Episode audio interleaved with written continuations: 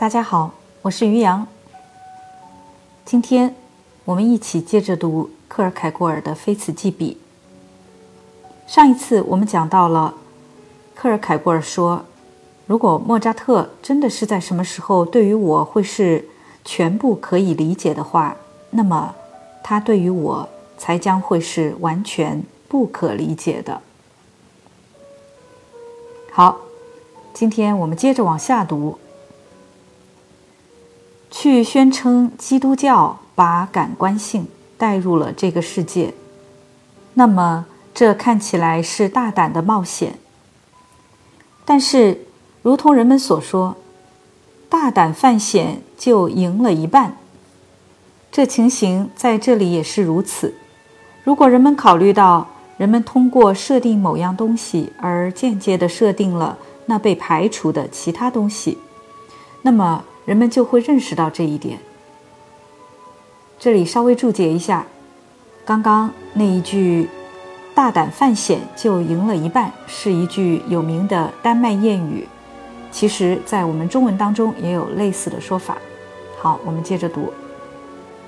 既然那感官性的，在总体上说是那应当被否定掉的东西。那么，他首先要借助于这样一个行动。这行动通过去设立出那对立的正定的，来排除这要被否定的东西，才真正呈现出来，才被设定。注解一下，刚刚的行动就是英文中的 action，act，在丹麦语中也是 a k t act，而正定的。也是我们说的正面的，positive。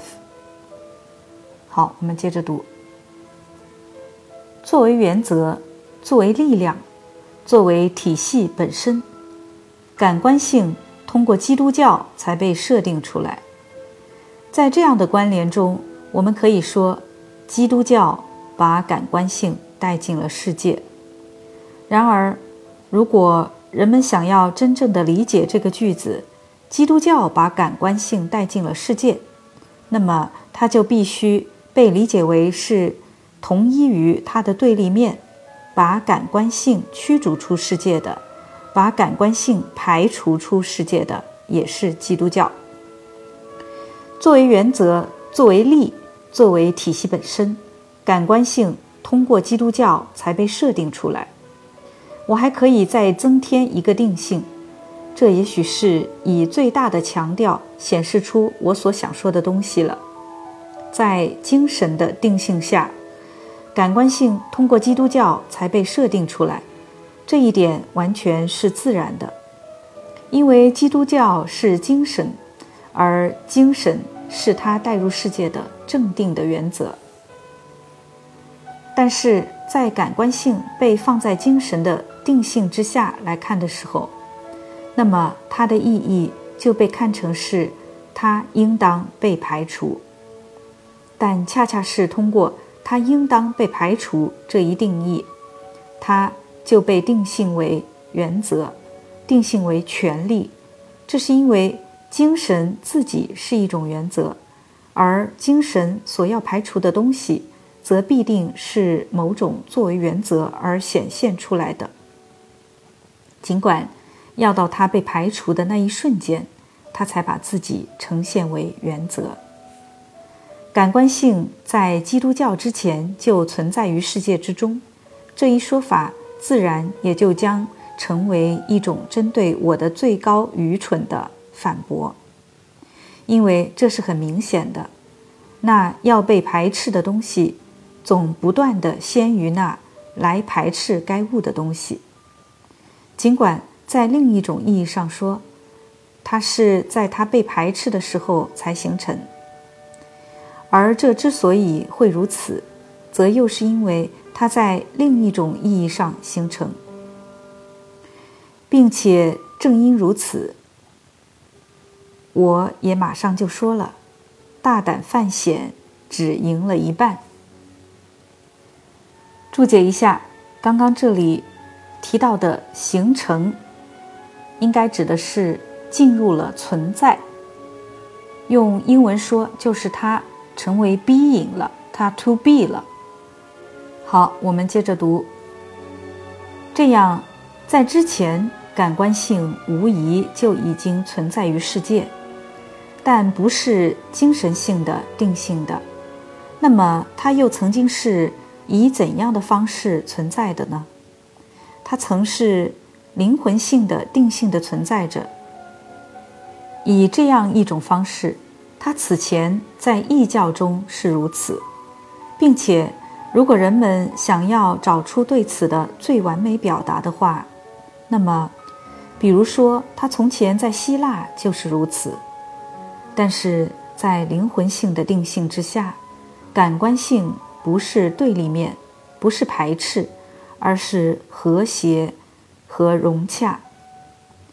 但恰恰因为感官性被设定为和谐的定性的，所以它不是作为原则而被设定的，而是作为一种像希腊语中的非中毒的辅音。这一考虑，对于去阐明那爱欲的在世界意识的不同发展阶段中所呈现的不同形象，有着重要的意义。并且借此来把我们引向那把那直接的爱欲的作为同一于那音乐的爱欲的的定性，在希腊的定性中，感官性在美的个体人格中是受到控制的，或者更正确的说，它是没有受到控制的，因为它不是一个要被征服的敌人。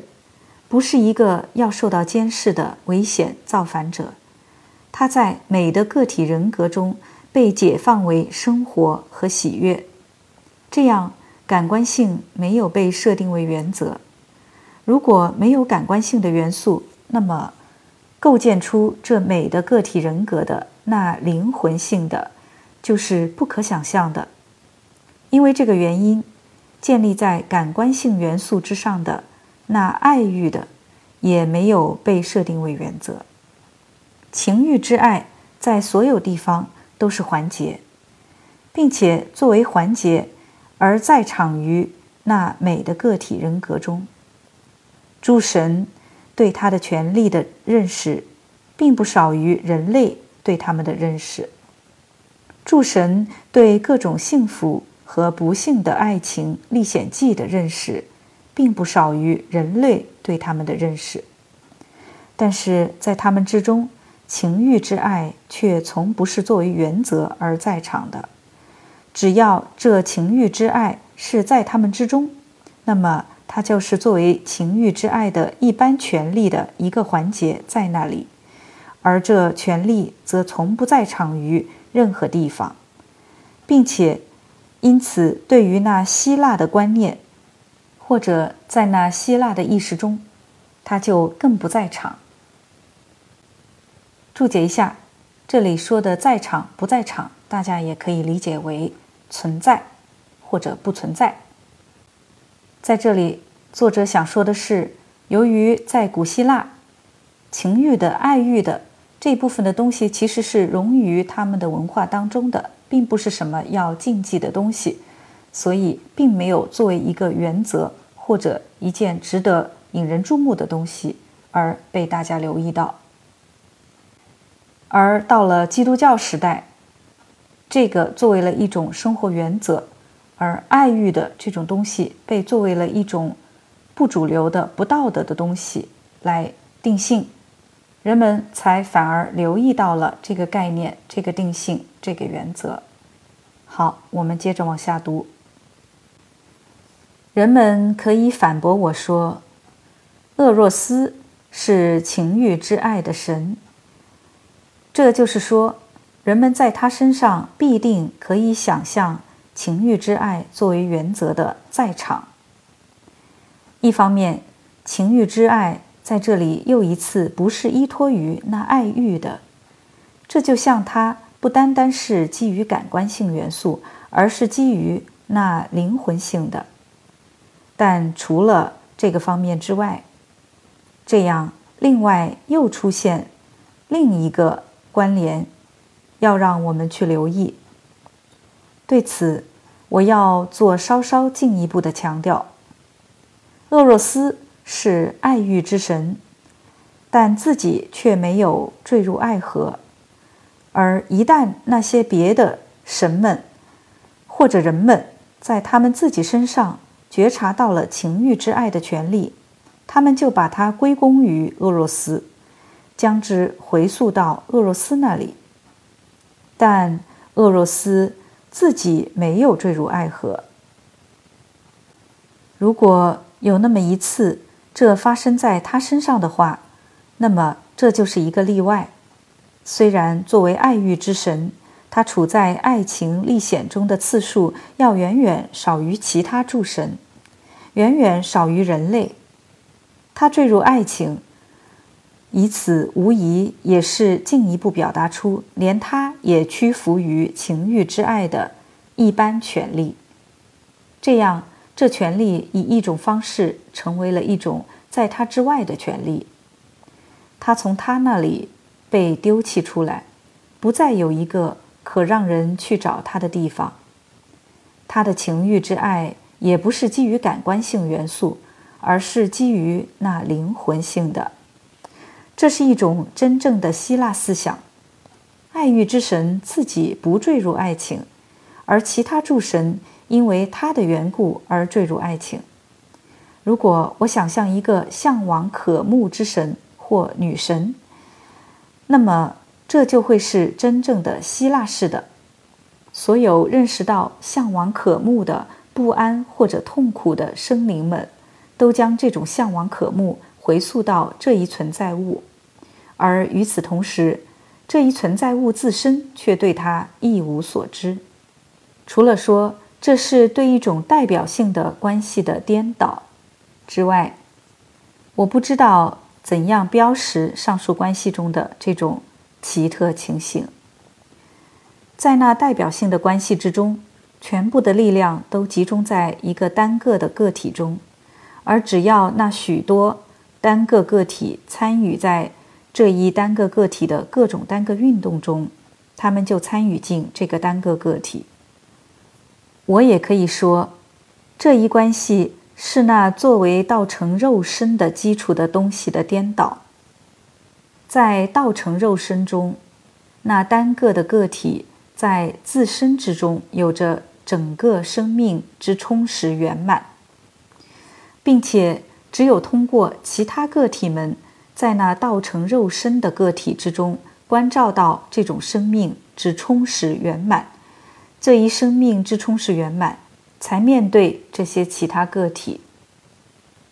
注解一下，这里所说的充实圆满，也是德国哲学当中常见的命题，是指的一种至高无上的人生的一种完美状态。好，我们接着读。就是说，这在希腊的关系中是颠倒过来的。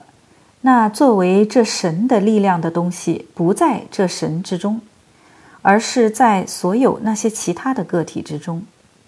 这些个体将这东西回溯到这神，而这个神自己就好像是无力无奈，因为他把自己的力量。分派到那整个其余的世界之中，那道成肉身的个体就仿佛是从所有其他个体那里吸取力量，这样那充实圆满就在这个个体之中，并且只有在其他个体们在这个个体之中关照到这充实圆满的情况下，这一充实圆满才面对这些其他个体。对于下面我们将要谈论的东西来说，这一点就有了重要意义。就像对于世界意识在不同的时代里所使用的那些范畴，它自在自为的有着重要意义。这样，作为原则的感官性是我们在希腊性中所找不到的。在希腊性中。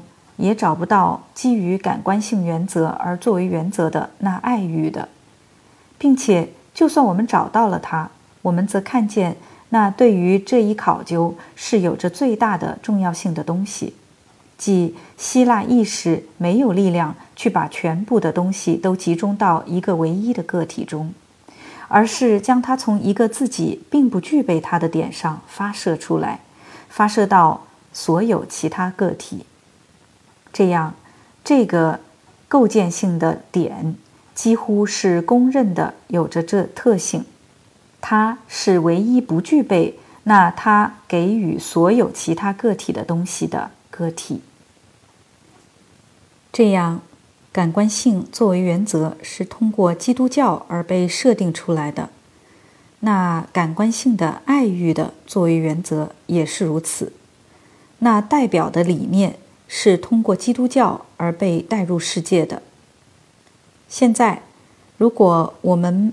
把那感官性爱欲的想象为原则，想象为力，想象为王国，由精神定性，就是说，以这样一种方式定性，因而精神排除着它。如果我想象它是集中在一个唯一的个体中，那么我就有了感官性的。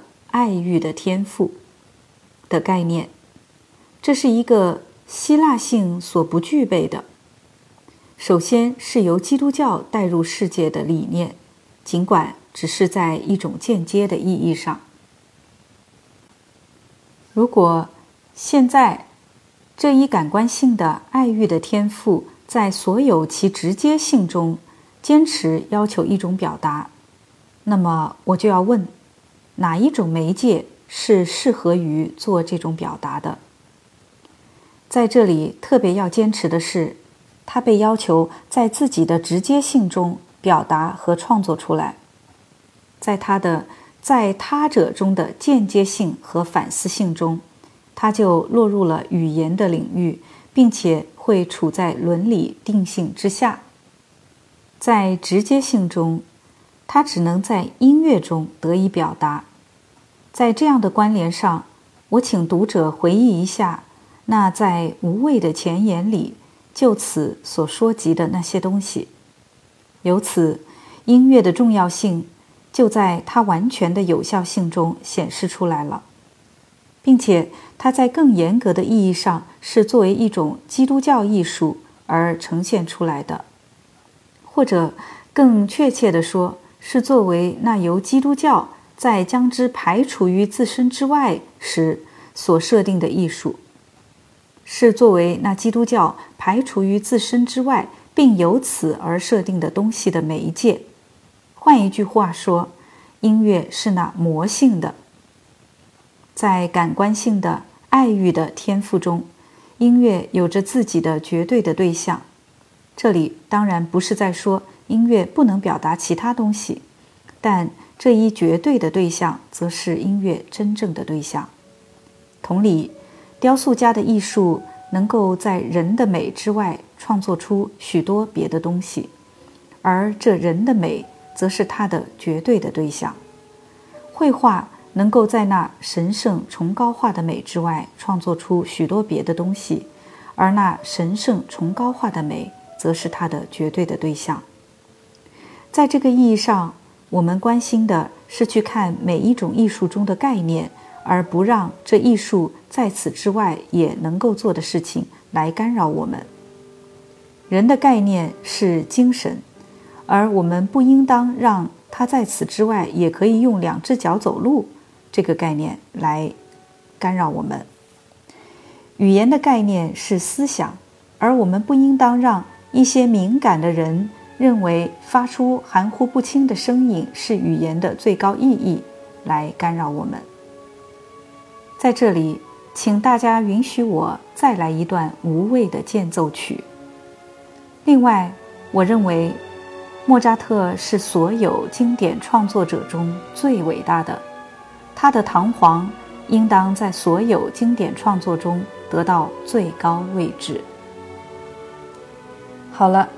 时间关系，今天我们就读到这儿，感谢大家的收听，我们下次节目再会。